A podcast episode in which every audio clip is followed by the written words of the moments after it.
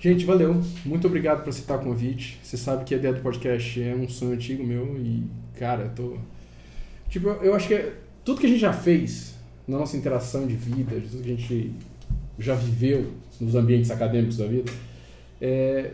me faz ter certeza de que a gente poder conversar sobre esses tópicos que a gente se propôs para o podcast vai ser muito legal. Porque eu gosto muito da presença de vocês, eu acho muito legal o nosso, o nosso ritmo de conversa, a maneira como a gente interage em todos os assuntos.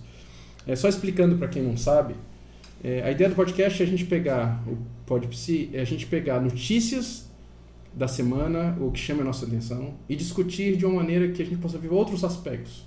Normalmente a imprensa apresenta de um jeito só, então a gente mostrar de outros aspectos. E para quem não conhece a gente, é, eu sou Osmar, Osmar Reis, sou psicólogo e adepto da teoria da história cultural, principalmente a teoria da subjetividade. E me divirto muito na clínica, com adultos e crianças. Afinal, tem que fazer meu comercial também, né? Vai que parece cliente a partir disso. Entra aí, Juan. Fala aí. Então, meu nome é Juan, sou psicólogo, psicanalista, né? Tenho uma caminhada aí na clínica, atuo especialmente na clínica, com, principalmente com adultos, idosos, né? As demandas de casal, de casal são as que mais surgem hoje e quando o Osmar fez o convite pra gente, né, pra mim e pra Luiz, eu adorei a ideia. A gente demorou um pouquinho para colocar ela em execução, né? Mas... já estamos atrasados há algum tempo já. Já estamos um bom tempo atrasado, na verdade. Mas eu espero que essa seja uma boa caminhada, que a gente possa crescer junto e levar um pouquinho mais de, talvez, de, de conhecimento, né? um viés diferente daqueles que têm sido apresentados sobre as notícias, sobre o que a gente está vivendo. Então eu espero que seja uma boa caminhada entre nós. Tá? Luísa? Oi, gente. Eu sou Luísa Coman, sou psicóloga, sou psicoterapeuta e sou especialista em relacionamentos amorosos. Fiquei muito feliz com o convite do Osmar, é, discutir com vocês questões né, do nosso cotidiano, que eu acho que são muito relevantes. É, cada um com uma visão diferente e única, eu acho que isso é bem bacana, acho que é um projeto muito legal eu tô animada, né, para ver como é que vai ser de agora para frente. é, há duas coisas que eu queria deixar claro. Primeiro que não vai ser só a gente, a gente pretende pra, mais para frente, à medida que, que for desenvolvendo, convidar outros amigos de outras áreas diferentes, outros psicólogos de teorias diferentes, porque eu acho que vai ser interessante essa troca, essa maneira da gente interagir e acho que funciona muito bem. E segundo, discutir com vocês dois, precisando, a gente pode ir para terapia de casal aqui no meio da sessão. Beleza, então ó, a gente vai começar discutindo uma notícia, a gente normalmente selecionou duas já.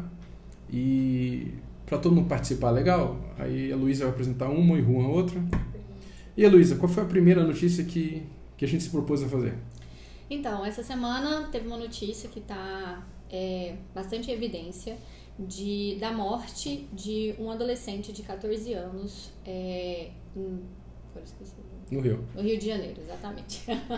é, foi algo bastante chocante, porque na verdade é, a Polícia Civil, juntamente com a Polícia Federal, eles estavam fazendo uma ação é, na comunidade do Salgueiro, em São Gonçalo, e eles entraram, né, ao que tudo indica, ainda está sendo apurado as versões, né, mas é, entraram atirando dentro de uma casa onde havia somente adolescentes e crianças, e acabou atingindo um adolescente de 14 anos, né. A família foi escutada, falaram, falaram que não houve. É, não houve assistência para o adolescente, a polícia disse que, que houve, mas o fato é que a família só ficou sabendo 17 horas depois que o adolescente tinha morrido.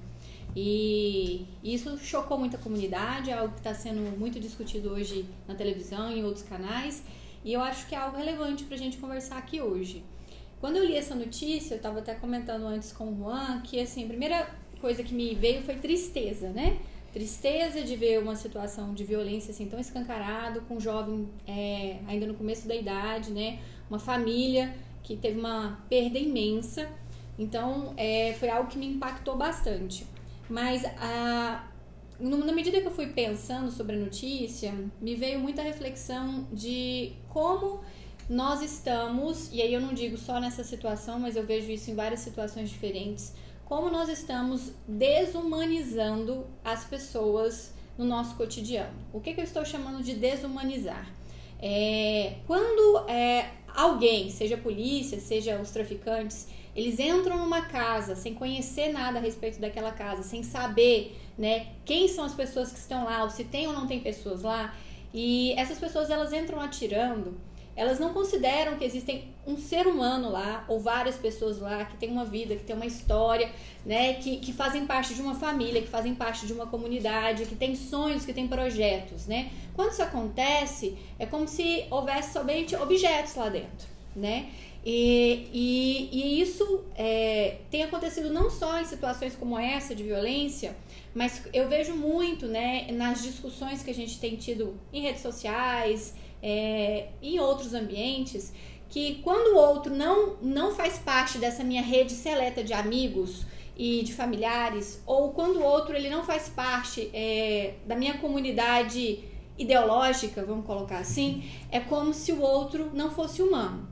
Então o outro deixa de ter características humanas, que foram essas que eu falei, de ter uma vida, fazer parte de uma família, ter sonhos, projetos, pessoas que o amam, amar outras pessoas. É como se essa pessoa ela perdesse essas características para se tornar ou objetos ou se tornar animais, né? Que aí nós estamos falando de, de do gado, né? Hoje quando a gente fala das pessoas que apoiam é, o Bolsonaro, por exemplo, ou as mulas, que também falaram na época, na época que, das pessoas que apoiavam o Lula. E eu estou falando só um exemplo da questão política. Então, não vamos discutir política, nós não vamos é, Não vou discutir política, só estou te falando que chamar as pessoas de gado ou de mula ou de qualquer coisa é esse processo de desumanizar né, as pessoas. E isso torna muito mais fácil a gente ter uma, uma, uma ação de violência contra elas. Quando eu não vejo o outro como alguém semelhante a mim, que também tenho medos, que também tenho família, né, que também tenho história, quando eu vejo outro né, é, como objeto ou como muitas vezes até um animal,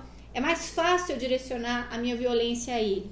Uma coisa que eu lembro desse aspecto é pensar no nazismo, por exemplo para um ser humano ser capaz de tratar o ser humano como uma espécie rebaixada, como uma, alguém que possa fazer experimentos uh, científicos, que possa botar numa câmara de gás, a, a violência instaurada, institucionalizada, para que ela possa existir, eu preciso não me ver, não ver o igual no outro.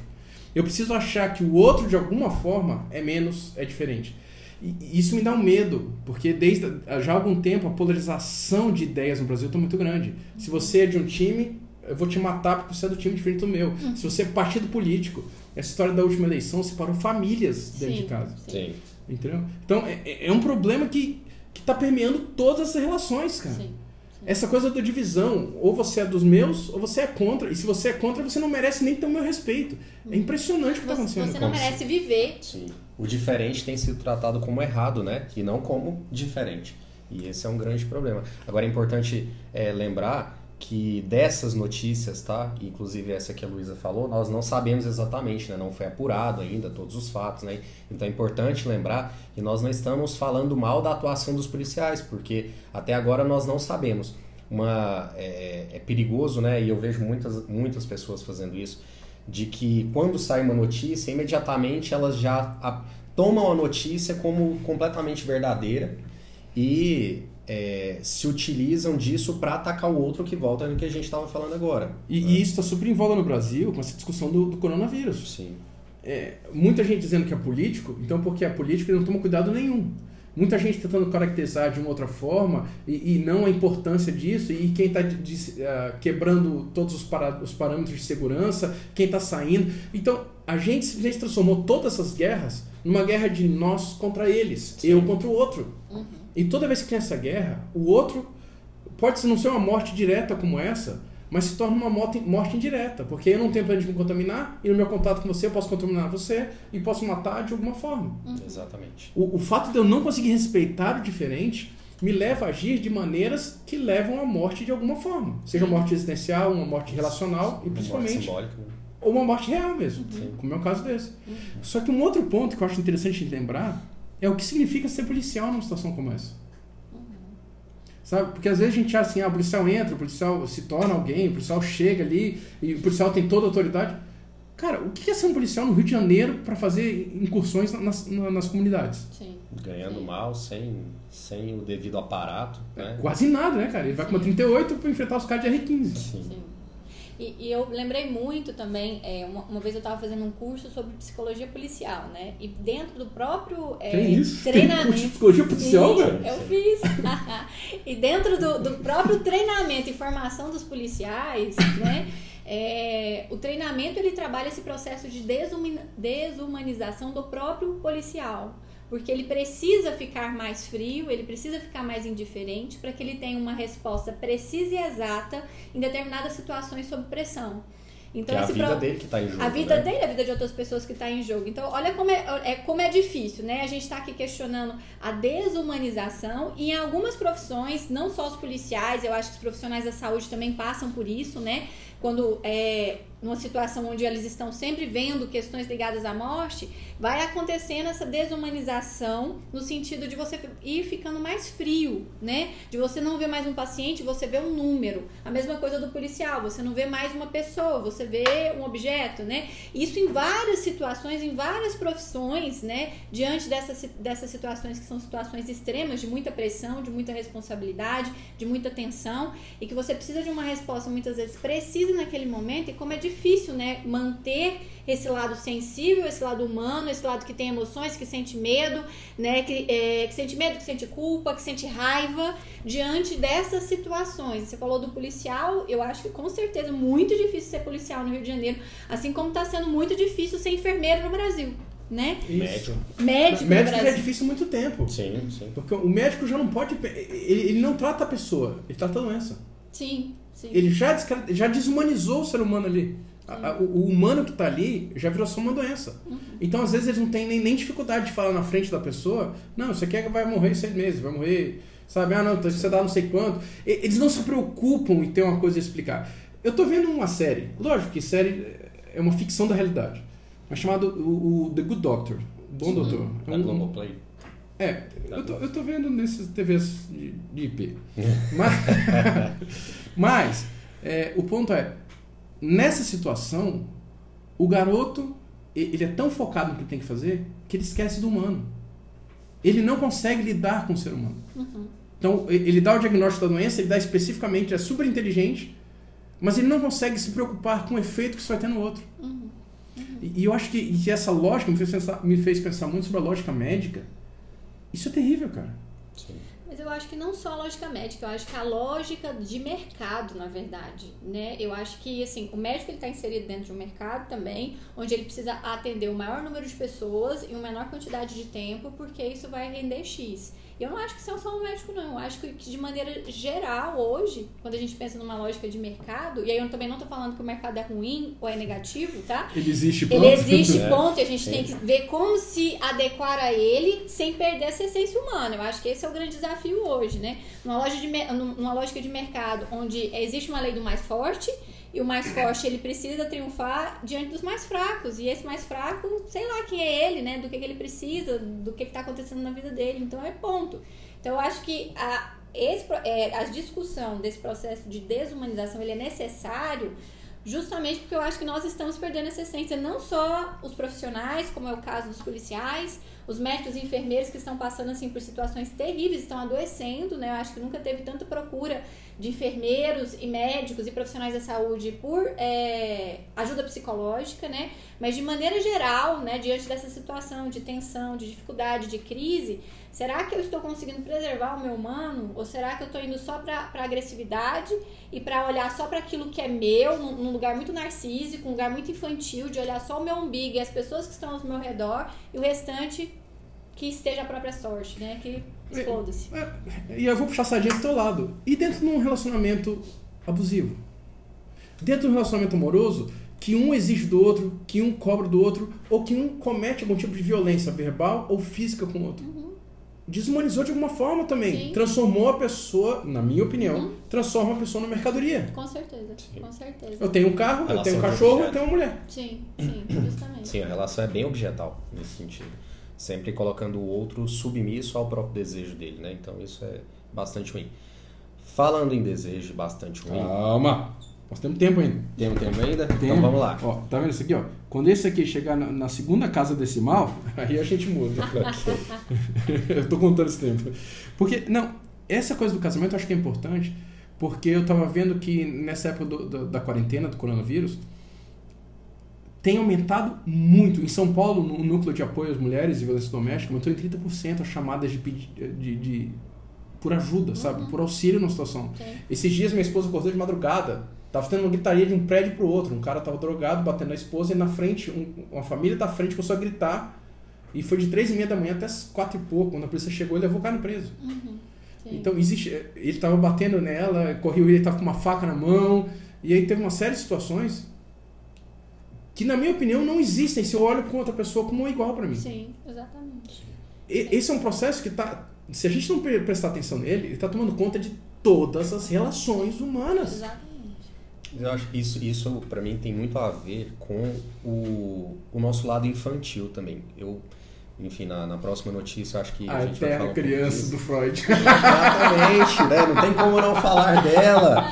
Porque as pessoas estão muito infantis. Elas querem saber somente do lado delas, né? Daquilo, do brinquedo delas. O brinquedo delas é o mais importante. Contanto, contanto que elas tenham o próprio brinquedo, o outro foda-se. A gente sabe muito bem quando você coloca, né? É, dependendo da fase do desenvolvimento, é claro. Você coloca duas crianças, por exemplo, e você dá dois brinquedos iguais, né? Na maioria das vezes ela quer o brinquedo do outro, ela não vai querer o dela. Lógico, isso tudo tem a ver com, com a criação, enfim, né? Com aquilo que os pais repassam para o outro. Mas volta assim, a, a- é é impossível não falar do nosso lado infantil nesse sentido, de querer defender sempre o que é o nosso. A gente está no meio de uma pandemia discutindo assim, ah, é certo é, sair de casa ou é certo ficar em casa? Ninguém sabe, né? Se a gente é, conseguisse encontrar um meio termo, uma, uma- algo que ficaria bom para todo mundo, mas ninguém quer saber. A ideia do outro é sempre errada e a minha que é a certa, enquanto que o outro, na verdade, é diferente. é, eu acho, eu concordo com isso. O Uhum. Freud tinha razão nesse sentido, Sim, né, Osmar? tá bom. né? Isso. Tá, Eu Exatamente. acho que nós, assim, quando a gente pensa numa pandemia, eu acho que, fazendo uma, uma, uma metáfora, né? Aliás, uma analogia, eu acho que nós estamos numa pandemia de imaturidade coletiva, na Sim, verdade. Principalmente aqui no Brasil, eu, eu percebo isso muito, como nós, enquanto povo, e aí eu me incluo nisso também, né? é, nós somos imaturos, né? Porque é o que o Osmar estava falando. Não existe o nós, nós brasileiros, o que é bom para nós. Existe o que é bom para mim e o que é bom para eles. É, eu acho que existe uma, nesse momento, existe uma dificuldade muito grande da gente construir esse lugar do nós, né? Ou eu ou outro. E eu, aí, eu já, rapidinho, eu já não acho nem que tem bom pra eles. É o que é bom pra mim e o que não é bom pra mim. é não verdade. existe o outro, é não existe eles. Exatamente. Realmente. Uhum. É, não, o outro não existe, Não né? existe. o que é bom pra mim e a E o que é extensão de mim. mim. É, Né? o, que, o que eu não quero, o que eu não gosto, quero. o que não me interessa. Exatamente. O meu desejo sempre sobrepõe o do outro. Isso é perverso, como diria o próprio Freud. Ah, é, ele- eu, eu tô quase mandando mudar de assunto. Mas aí, discutindo isso, assim, como então, né, eu acho que isso é interessante, como, como sair desse lugar, né, desse lugar infantil, autocentrado, narcísico, né, onde é só o que é bom pra mim, o que eu quero, o que eu não quero, né, entender que o universo não está no nosso umbigo, né, então como fazer esse exercício, né, de sair desse referencial é, do eu, somente desse eu tirânico, vamos colocar assim, para entender que existe um outro, existe um nós, né? Existem outras pessoas para além de quem da gente, né? Como, pessoal? Deixa aí a reflexão. A gente faz a propo- as proposições agora, deixa pro final, a gente comenta a próxima notícia, nós vemos o tempo, o que, que vocês pensam? Hum, não, acho que podia. Não vamos esgotar um pra passar o outro, Sim. porque já esgota no final, a gente tenta fazer um aplicado dos dois. Não é melhor assim? Pode As ser. proposições vão ser agora ou depois, então? Agora. Ok. O que, que a gente propõe para ser diferente? Como é que a gente humaniza um ser criado há 20, 30, 40 anos para não pensar no outro? O primeiro ponto que eu acho é fazer a pessoa empa- trabalhar a empatia, fazer ele se encontrar de verdade com a outra pessoa. O que significa? Tomar tempo para saber histórias. Eu acho que ninguém tem tempo mais para conversar, para trocar ideias. O, o que, que essa pandemia está me mostrando? Que a gente está tendo que encarar os nossos piores fantasmas. Porque a gente brigava em casa, saía, ia, ia pro bar beber, ia pro shopping passear, Sim. sabe? Sumia. Ia jogar bola. E agora não sai-se mais de casa. Então, o meu lado bom, meu lado ruim, tá tudo vindo à tona porque eu não tenho mais pra onde ir nem o que fazer. Tem muita gente surtando, tem muita gente batendo, tem muita... Então, acho que a gente toma tempo pra conversar. E pode ser uma conversa terapêutica, pode ser uma conversa de amigo, pode ser uma conversa de marido e mulher, que é muito tempo para não conversar. Então, eu acho que o diálogo é o primeiro ponto para a gente estabelecer um- uma forma de reconhecer quem o outro é. Se eu parar para te ouvir, se eu parar para saber quem você é de verdade, quem você se tornou, não é porque você está casado há 30 anos que você sabe quem é a pessoa que está do seu lado.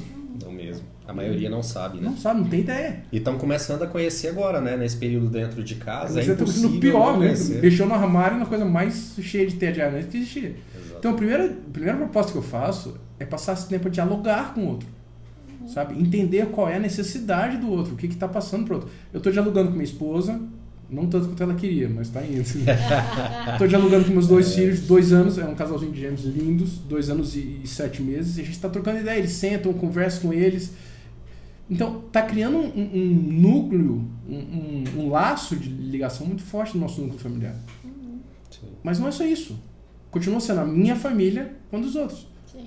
Então, tentar estabelecer diálogos é um ponto, Uhum. sabe? Tentar empatizar, entender o outro lado, olhar a vida de um lado diferente. Tem aquela história de um andar com o meu sapato, andar com os sapatos dos outros. Pessoal, só rele- relembrando que a própria proposta do podcast é essa também, tá? Então nós temos as nossas redes sociais, se vocês quiserem interagir, se vocês discordam do Ah, que a é gente está ótimo. falando aqui, é importante que vocês coloquem um ponto de vista para que a gente possa dialogar, né? Enfim, chegar a tentar, né? Chegar num consenso ou mesmo numa discordância, porque a gente pode, né? Nós somos diferentes, a gente pode discordar, enfim. É, a, ge- a gente está tá abrindo uma- um, um perfil no Instagram para isso, se você quiser comentar, que sempre que a gente postar um, um episódio, a gente diz lá o episódio, quem tiver comentários a fazer. A gente tem os perfis pessoais, que a gente ainda vai fazer propaganda deles, porque é importante, mais pra frente. e vai estar na descrição desse podcast aí, na, na caixinha de diálogo embaixo. Mas é, eu acho que o primeiro ponto importante é esse do diálogo.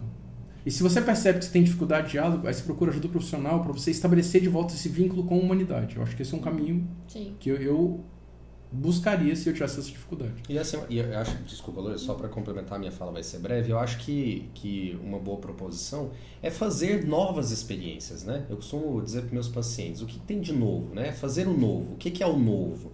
Porque a partir do momento que a gente faz o novo, faz uma nova experiência, e essa experiência funciona, a gente dá, pode, pode ser que aquele seja um bom caminho. O problema é que as pessoas continuam insistindo nos mesmos e mesmos erros há 10, 20, 30, 40 anos, durante toda uma vida, e sequer experimenta sair um pouco do lugar para experimentar o novo, experimentar, por exemplo, escutar a versão do outro.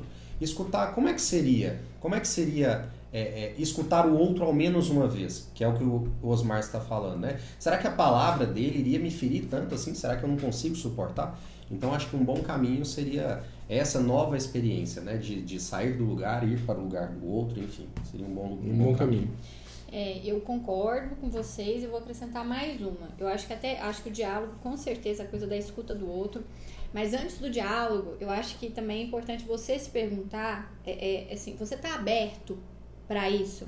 Porque às vezes eu falo, eu quero dialogar, mas aí eu vou dialogar com uma escuta completamente comprometida, com julgamento, né, com uma fala agressiva e isso não é diálogo, né? Então, assim, é, antes disso tudo, eu, eu tô aberta, de verdade, para sair desse meu referencial, da minha verdade, que às vezes eu acho que ela é absoluta e inabalável, para me colocar, ir até o outro de uma outra realidade, com uma outra verdade, muitas vezes sem julgamento, mas aberta para conhecer, para ter curiosidade, né, do que aquele outro tem para te mostrar daquela realidade que é dele. Porque eu acho que quando não existe abertura, aí o diálogo já vai todo torto, aí eu não quero sair dessa da minha postura de eu sei o que é melhor para a vida das pessoas, eu sei o que é melhor para mim, para todo mundo, nesse lugar da verdade suprema. Então eu preciso realmente me abrir para conseguir é, ter uma postura empática, né? Eu preciso me abrir para encontrar esse outro que é diferente de mim, dos meus referenciais e realmente ver aquele outro, né? Deixando de lado um pouco os meus julgamentos, se isso for possível, para realmente olhar para ele. E quando começou a pandemia, gente, eu tava assim, certa de que não, vamos ficar em casa, vamos ficar em casa. Como assim? Todo mundo vai morrer se eu não sair de casa. Eu tava assim, que absurdo as pessoas não saindo de casa, né? Eu tava nessa, nesse posicionamento Isso. Rígido. Nessa neura, né? Nessa Bonita neura, essa palavra. rígido, exatamente. Rígido. E aí, assim, eu tava assim, gente, como que as pessoas querem trabalhar? Vai todo mundo morrer, né? Aí depois que eu comecei a conversar, né, atender pacientes, conversar com as pessoas que estão nesse momento, é, empresários, microempreendedores, né, ou então autônomos, né, pessoas que precisam da renda, gente, que, que a renda do governo não tá chegando de maneira suficiente. Eu comecei a conversar e a escutar o desespero deles, a angústia deles, a dificuldade deles de se colocar. Pra mim fez tanto sentido, né, eles saírem de casa porque para eles aquilo realmente tinha um significado completamente diferente do meu, né, do meu lugar, né? E isso, isso diminuiu tanto o meu julgamento, me encheu de empatia. E hoje, quando alguém fala para mim, eu preciso trabalhar, eu, eu penso, vai trabalhar mesmo. E tome cuidado, né? Se cuide bastante, tome todas as medidas. Mas se é isso que você precisa, então vai, né? Porque essa é a sua realidade. Eu não tenho como entender o que você está passando se eu estou em outro momento da minha vida. Então isso me ajudou muito a quebrar essa ideia muito muito rígida, muito fechada do que é o que não é certo, né? É como o Juan falou, a gente não sabe o que é certo agora. Ninguém nunca passou por isso, né? Aqui nós brasileiros nunca passamos por isso. É tudo novo, tá todo mundo experimentando para ver se dá certo, se não dá certo, o que, que vai funcionar. Nós só vamos ver se o que, que deu certo e o que, que não deu certo, infelizmente, daqui a alguns anos, né? Daí que a gente vai ter condições de avaliar. Se passar, né? Você viu aquele meme? Ah, eu vim do futuro que em 2020. Ah, 2020 foi o primeiro ano da, da, da pandemia. Ai, credo. Ele já dá um desespero. Não, gente, vamos, vamos pensar de outra forma. Vai passar, espero. Então, aí, agora sim, Juan, diante dessa, desse novo desespero que toma conta do ser humano, dessa nova forma de encarar a vida, tem gente que parece que não entendeu que a vida coletiva é mais importante que a vida individual, né? Oh, yeah. Então vamos falar da próxima notícia, que é intitulada Moradora de Anápolis coloca faixa na porta de casa informando a vizinhos que continuará dando festas. Chama a polícia. Anápolis em Goiás, porque Exatamente. eu acho que não vai ser só o pessoal de Goiânia que vai assistir, Anápolis de Goiás. Tá? Anápolis é uma cidade que nós temos aqui pouco mais de 50 quilômetros de, de Goiânia, né? E eu achei interessante destacar essa notícia justamente para falar um pouco do que eu já comentei sobre a nossa infantilidade em tempos difíceis, né? Nós vivemos em comunidade e se cada um for olhar para o seu, uma pandemia que já é algo extremamente difícil, quão difícil não vai ficar se eu não tenho a colaboração de um outro? Eu achei interessante, é, é, eu vou ler aqui exatamente as palavras que foram colocadas na faixa, tá? Pela, por essa vizinha para não, não, não, incorrer nenhum erro aí. Ela disse assim: ó, infeliz vizinho ou vizinha, vou continuar ouvindo música e reunindo com os amigos. Chama a polícia ou Batman. E no seu funeral, ó, e no, essa parte eu acho que vale destacar. E no seu funeral, aqui em casa vai ter samba. Por favor, não demore com isso. Continuem me observando, descreve a moradora na faixa.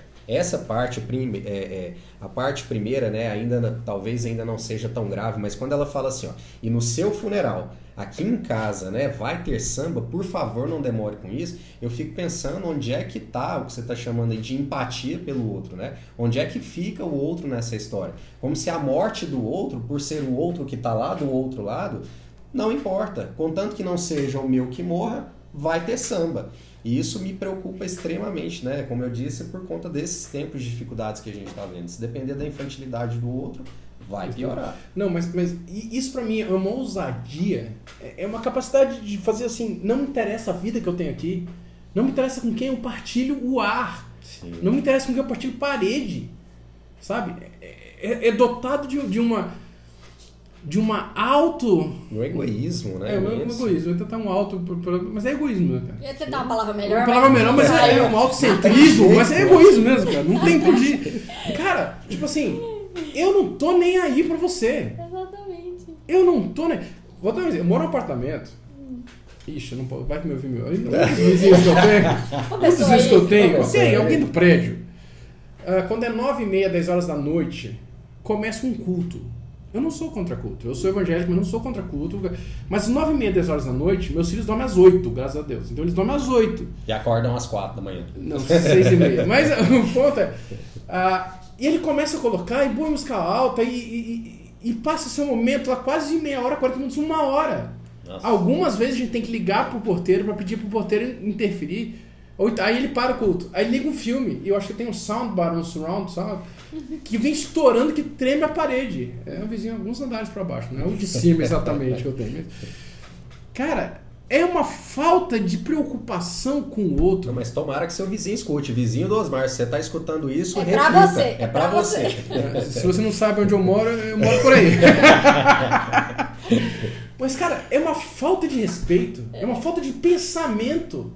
A gente já discutiu no, no grupo do WhatsApp do prédio, que é outro rolo mas a gente descobriu, discutiu lá que tem que, assim, Quando não é o pessoal do vizinho, é o prédio ao lado, que tem uma festa e, e o prédio tá muito junto, então faz um eco quando eles botam a caixa de som. Os caras ficam fazendo festa até 10h30, 11 horas, meia-noite, cara. E é música brega, velho. É música brega. Nossa senhora. Mas entra nisso, entendeu? Sim. Não tem respeito. Não me interessa você. Interessa o que é meu. Sim, e o pior, e o pior assim, porque é, qual que seria o problema, né, de, de um diálogo, né, de encontrar um jeito, ó, é, eu vou fazer uma festa aqui em casa, de informar ao outro, para que o outro entenda o que, que você está querendo, ó, eu tô passando por um momento de extremamente difícil, é importante, por exemplo, que eu me reúna com um ou duas, três pessoas para assistir a live, porque eles se reuniram para assistir uma live, tá? Vocês se importam se a gente ficar até determinado horário, né? Como é que ficaria isso para você? Escuta, o outro não tem isso, tem sempre que chamar um terceiro para poder mediar. Aí chamaram a polícia para poder, olha o trabalho, né? A polícia já tem tanto trabalho. E aí você tem que chamar a polícia, por exemplo, para mediar problema de vizinho. O quão infantil isso não é, gente. O quão infantil nós não estamos sendo quando a gente vive uma situação como É, essa. mas eu vou ter que entrar nessa história de novo. Não sei se é só Goiás, espero que seja. Mas tem uma tendência de ligar o som alto em casa, em ca... no Nossa, carro. Tut, tut, tut. Não, se fosse tudo, tudo, tudo, era legal, filho. É uns outros pior que esse ainda. Em distribuidor de bebida. Sim, sim. Tipo, na T2 aqui tem uns dois lugares que os prédios perto já não aguentam mais. Então, é uma loja. Cara, às vezes eu tô no carro, velho. Meu filho tá cochilando no carro, paga um carro do meu lado. Não, gente, dentro do ônibus. Dentro as do as ônibus. pessoas ligam o som do celular dentro do ônibus. ah, meu pai do céu. É aquela história do desejo sobrepor ao desejo do outro sempre, gente. Isso é perverso Não, isso, assim. não, isso não como é que- desejo, mano. como Isso que- já é. Eu não tô nem aí. É pior que desejo. Sim, mas assim, como que é, eu quero sobrepor aquilo que é meu, o meu gosto sobre o gosto do outro. Então, assim, se eu adoro funk, se eu adoro que seja, né? Eu nunca vi ninguém ligando. Pode ser. Não pode fala que ser- eu vou te dizer eu onde que nunca- liga. Eu nunca vi ni- ninguém ligando, por exemplo, um, um, um bar, um Mozart, no, no ônibus. Isso eu nunca ouvi, né? Mas se ligasse também estaria errado. Isso é errado. Não, tá? não é o estilo de música, fique bem claro. Mas o funk não. Sim. Não, essa lógica de funcionar, essa lógica de eu não estou nem aí, É.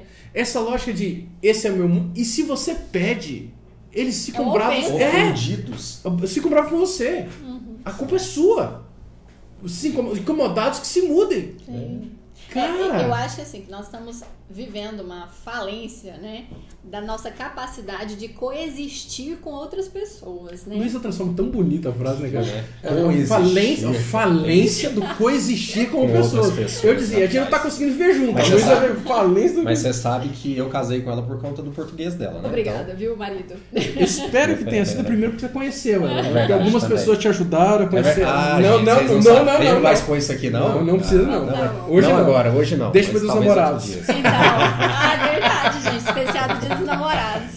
Mas é, gente, nós estamos. Isso assim, o, o que o Osmar falou, inclusive na, na outra notícia, né? Isso eu não acho que é, é- é- São todas as relações. Nós estamos perdendo a nossa capacidade de coexistir, de estar junto com, né? As outras pessoas, porque é, é claro que o meu desejo individual ele precisa sim ser respeitado, né? É claro que o seu desejo também é importante, mas ele não é o único importante. E talvez em determinados momentos não seja o mais importante, né? E aí a gente precisa entender que no mundo, né, ou na casa, ou no trabalho, ou nos vários lugares onde a gente frequenta, nós estamos com outras pessoas. E ao estar com outras pessoas, nós precisamos encontrar um jeito, um meio termo aí, uma negociação saudável, né?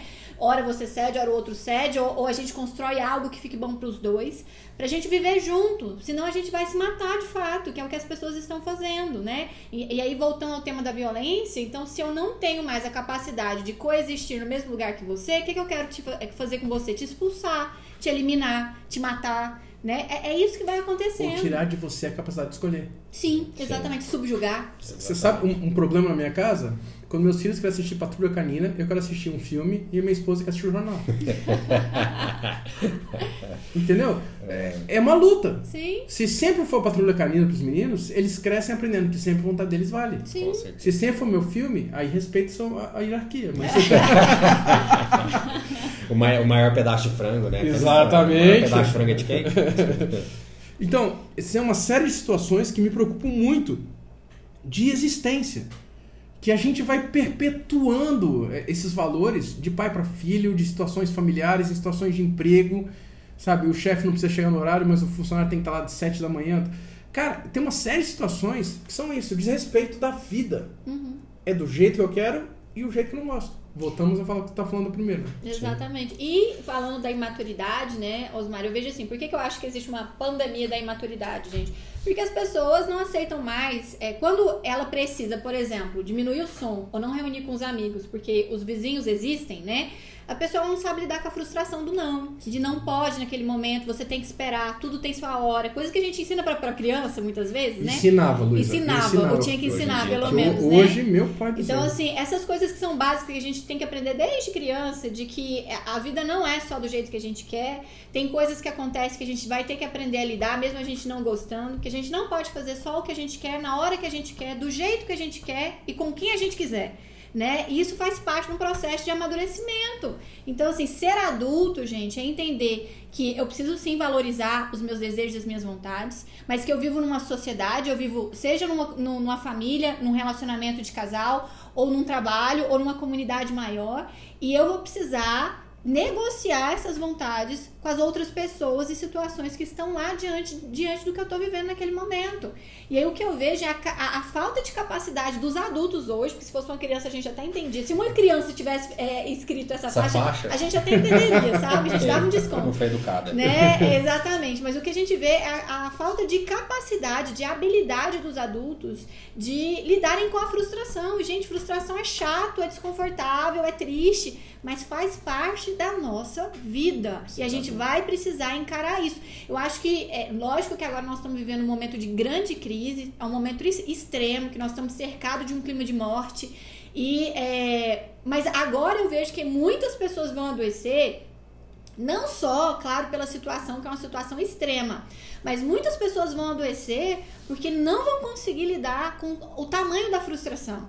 As pessoas que vão conseguir sair, superar essa crise, são as pessoas que vão ter a habilidade emocional de falar: nossa, tá uma merda, mas que jeito que eu vou lidar com essa merda agora, porque não tem como eu fazer diferente, porque não depende de mim. É a capacidade que você tem de lidar, olhar para a situação difícil e pensar: é frustrante, mas eu vou ter que encontrar uma forma melhor de lidar com essa frustração. São essas as pessoas que vão sair dessa crise com alternativas e não vão estar destruídas, porque elas têm essa capacidade. Infelizmente, não são todas as pessoas que desenvolveram essa capacidade.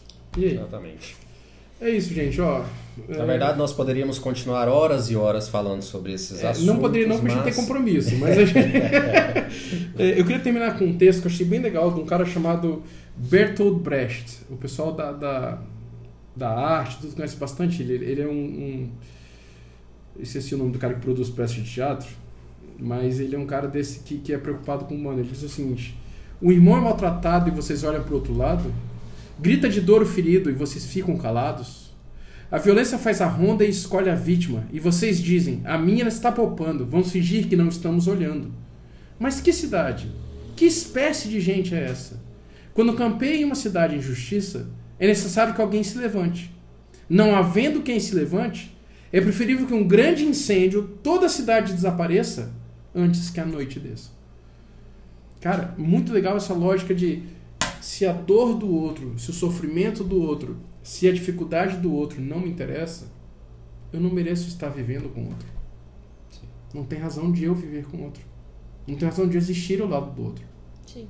Entendeu? E, e eu acho assim, até para encerrar o que nós estamos falando, a gente também vê o contrário. Ainda bem que a gente também vê o contrário. No meio de, de tanta crise, a gente também vê pessoas com muita empatia. A gente vê pessoas Boas se unindo, ações. pessoas se unindo como, como nunca se uniram antes. Correntes né, de boas ações, é, apoio, amparo, seja virtual, seja presencial. E, e, e, ou seja, isso é possível. Né? E como essa rede né, humana, construída, de empatia, amparo, apoio, acolhimento, ela tem sido fundamental nesses momentos difíceis, né? É, então é possível, tem outras alternativas, né? Nós não precisamos ser inimigos. Aliás, acho que mais do que nunca a gente precisa se unir, né? Porque no, o inimigo, na verdade, é uma doença. O inimigo não é outro. O inimigo é uma doença, né? É, a gente precisa se unir para enfrentar esse momento de vida. Valeu, gente. Foi ótimo. Obrigado por acompanhar. É, antes da gente encerrar, eu queria deixar os endereços das nossas páginas no Instagram. Se você quiser conversar com a gente especificamente, quiser discutir, então vai ter uma, vai ter uma página no Instagram chamado uh, PodPsi. É, se você quiser falar com o Osmar, digite um. Não, tô brincando. Você, a minha página é. A, o, nome, o título dela é subjetivamente, mas o endereço dela é osmar.reisjrpsi. Osmar.reisjrpsi. Fala, Juan. Sim, a minha ainda é uma página pessoal, ainda estou pensando se eu faria uma página profissional. Ele está dizendo então, que ele não vai enfim. dar a página dele. Exatamente, Luísa, qual é a sua? pela Podpsi. Gente, meu é arroba Tranquilo Amor lá no Instagram e no YouTube, canal Tranquilo Amor também. Quem quiser ir lá, É, o meu do YouTube eu dou depois que eu não abri ainda. Mas- Gente, um abraço para vocês e comentem, compartilhem com as pessoas que vocês conhecem, eu acho que a gente vai poder contribuir um Se, pouquinho. se esse você momento. está no YouTube, siga, aperte aí, seguir o canal, aperte a notificação, entendeu? Se você está no, no Spotify ou qualquer Segue. outro, segue, por favor, ajuda a gente aí, beleza? Um abraço. Beijo pra vocês, lembrança pra família e valeu!